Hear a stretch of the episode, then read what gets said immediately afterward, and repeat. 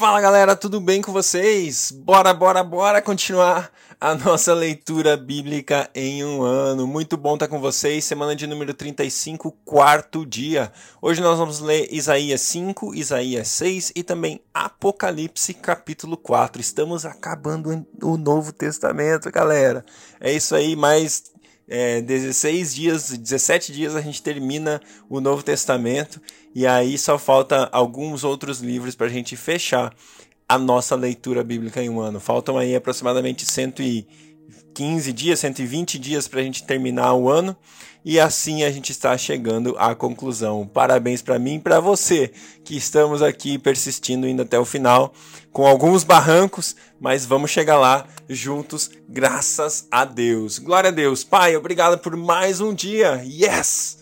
mais um dia, Deus. Obrigado, obrigado, obrigado, Pai. Obrigado pela vida, pelo fôlego. Obrigado porque o Senhor é o nosso Deus. O Senhor é quem dá a vida, o Senhor é quem faz. O Senhor, o Senhor, o Senhor é digno de honra, digno de glória, digno de adoração, digno das nossas obras, daquilo que fazemos. Deus, o Senhor é. O Senhor, ninguém mais. Ninguém mais. Obrigado, Deus. Nós te amamos e te honramos. Muito obrigado por esse tempo de leitura da Sua palavra. Nós pedimos que o Senhor fale conosco, em nome de Jesus. Amém. Amém. Glória a Deus, galera. Vamos nessa. Vamos lá. É, vamos ler Isaías capítulo 5. Cantarei para o meu amigo o seu cântico a respeito de sua vinha. Meu amigo tinha uma vinha na encosta de uma fértil colina. Ele cavou a terra, tirou as pedras e plantou as melhores videiras. Construiu uma torre de sentinela e também fez um tanque de prensar uvas. Ele esperava que desse uvas boas, mas só deu uvas azedas. Agora, habitantes de Jerusalém e homens de Judá, julguem entre mim e a minha vinha, e a minha vinha. Que mais se poderia fazer por ela que não tinha, que não tenha feito? Então, por que só produziu uvas azedas quando eu esperava uvas boas? Pois eu digo a vocês o que vou fazer com a minha vinha: derrubarei a sua cerca, para que ela se seja transformada em pasto. Derrubarei o seu muro, para que seja pisoteada. Farei dela um terreno baldio, não será podada nem capinada. Espinheiros e ervas daninhas crescerão nela. Também ordenarei às nuvens que não derramem chuva sobre ela. Pois bem, a vinha do Senhor dos Exércitos é a nação de Israel, e os homens de Judá são a plantação que ele amava. Ele esperava justiça, mas houve derramamento de sangue, esperava retidão, mas houve gritos de aflição. Ai de vocês que adquirem casas e mais casas, propriedades e mais propriedades, até não haver mais lugar para ninguém e vocês se tornarem os senhores absolutos da terra. O Senhor dos Exércitos me disse: Sem dúvida, muitas casas ficarão abandonadas, as belas casas e grandes ficarão sem moradores. Uma vinha de dez alqueires só produzirá um pote de vinho, um barril de semente só dará uma arroba de trigo. Ai dos que se levantam cedo para embebedar-se e que e se esquentam com o vinho até a noite. Harpas, liras, tamborins, flautas e vinho há em suas festas, mas não se importam com os atos do Senhor, nem atentam para a obra que as suas mãos realizam. Portanto, o meu povo vai para o exílio por falta de conhecimento. A elite morrerá de fome e as multidões de sede. Por isso, o Sheol aumenta o seu apetite e escancara a sua boca. Para dentro dele descerão o esplendor da cidade e a sua riqueza, o seu barulho e os que se divertem. Por isso o homem será abatido, a humanidade se curvará e os arrogantes terão que baixar os olhos. Mas o Senhor dos Exércitos será exaltado em sua justiça. O Deus Santo se mostrará santo em sua retidão. Então ovelhas pastarão ali como em sua própria pastagem, cordeiros comerão nas ruínas dos ricos. Ai dos que se prendem à iniquidade com cordas de engano e ao pecado com cordas de carroça, e dizem que Deus apresse a realização da sua obra para que a vejamos, que se cumpra o plano do Santo de Israel para que o conheçamos. Ai dos que chamam o mal bem e ao bem mal, e que fazem das trevas luz e das luz e da luz trevas, do amargo doce e do doce amargo. Ai dos que são sábios aos seus próprios olhos e inteligentes em sua própria opinião. Ai dos que são campeões em beber vinho e mestres em misturar bebidas, dos que por suborno absolvem o culpado, mas negam justiça ao inocente. Por isso, assim como a palha é consumida pelo fogo e o restolho é devorado pelas chamas, assim também as suas raízes apodrecerão e as suas flores, como pó, serão levadas pelo vento, pois rejeitaram a lei do Senhor dos Exércitos, desprezaram a palavra do Santo de Israel. Por isso tudo, a ira do Senhor acendeu-se contra o seu povo, e ele levantou sua mão para os ferir. Os montes tremeram e os seus cadáveres estão como lixo nas ruas. Apesar disso, a ira dele não se desviou, sua mão continua erguida. Ele levanta uma bandeira convocando uma nação distante e assovia para um povo dos confins da terra. Aí vem eles rapidamente. Nenhum dos seus soldados se cansa nem tropeça, nenhum deles cochila nem dorme, nenhum afrouxa o cinto, nenhum desamarra a correia das sandálias. As flechas deles são afiadas, preparadas estão todos os seus arcos. Os cascos dos seus cavalos são duros como pedra, e as rodas dos seus carros são como um furacão. O rugido deles é como o do leão, rugem como leões ferozes, rosnam enquanto se apoderam da presa e a arrastam sem que ninguém possa livrá-la. Naquele dia rugirão sobre Judá como o rugir do mar. E, se alguém olhar para a terra de Israel, verá trevas e aflição, até a luz do dia será obscurecida pelas nuvens. Glória a Deus pela sua palavra. Isaías, capítulo 6. No ano em que o rei Uzias morreu, eu vi o Senhor assentado num trono alto e exaltado, e a aba de sua veste enchia o templo.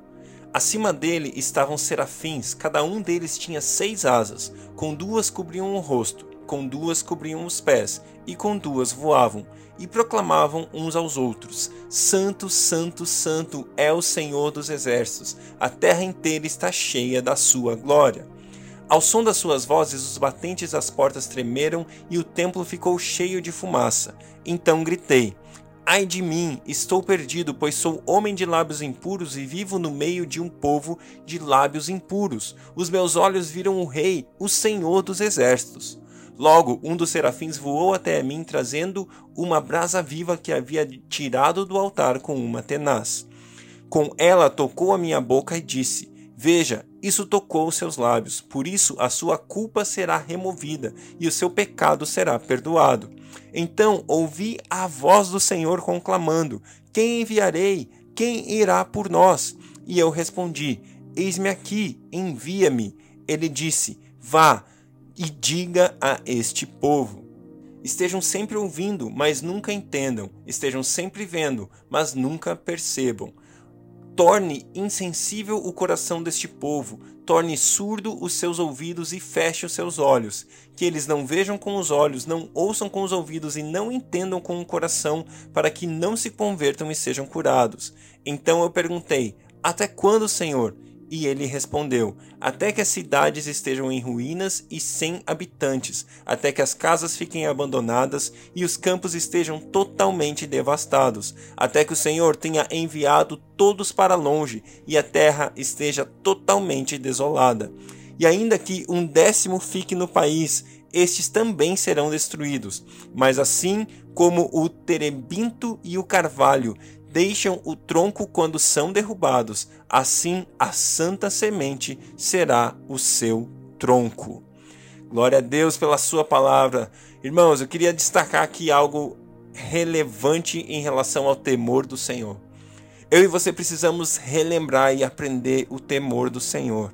Santo, santo, santo é o Senhor dos exércitos. A terra inteira está cheia da sua glória.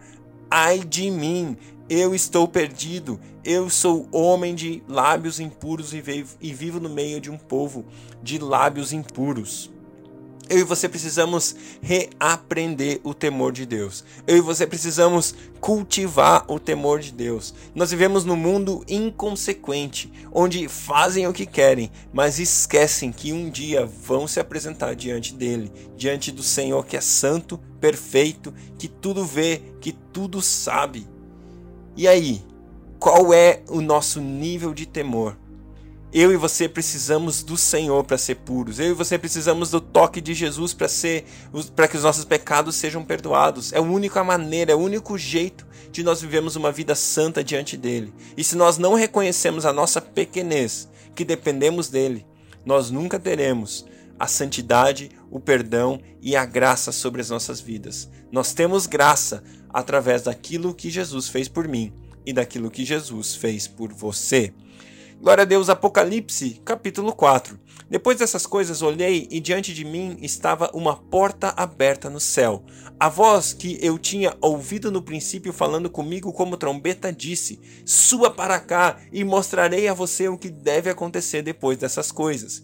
Imediatamente me vi tomado pelo Espírito e diante de mim estava um trono no céu e nele estava assentado alguém.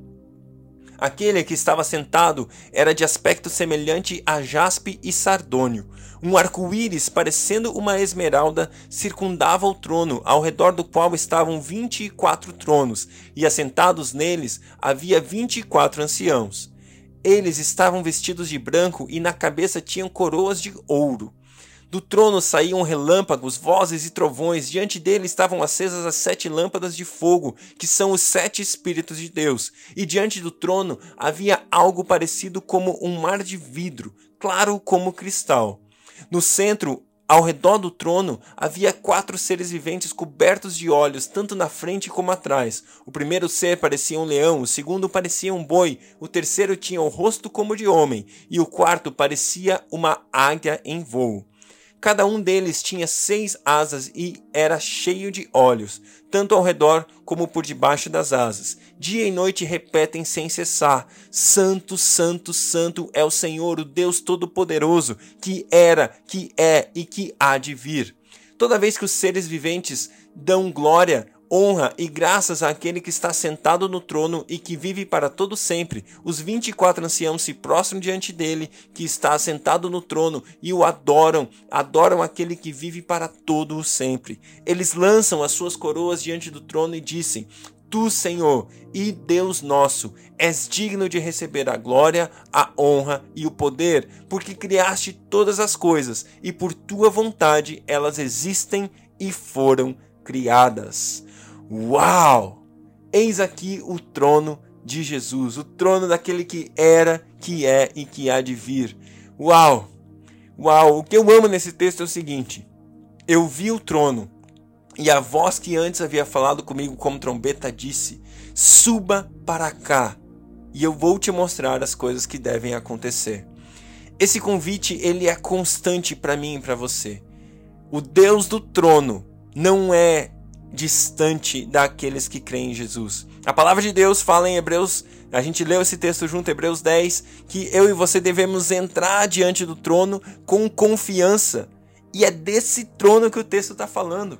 Eu e você podemos entrar por causa do sangue de Jesus diante do trono dele, nos encontrar com ele, nos relacionar com ele, falar com ele, aquele que era, que é, que os anjos se prostram, os querubins se prostram, os serafins se prostram, os 24 anciãos se prostram, os quatro seres se prostram diante dele. E eu e você podemos fazer a mesma coisa. Adorar, prostrar, estar com ele, aquele que era, que é e há de vir está acessível para mim e para você, por causa da obra e do sacrifício de Jesus Cristo na cruz. Glória a Deus, que Deus abençoe o seu dia e até amanhã.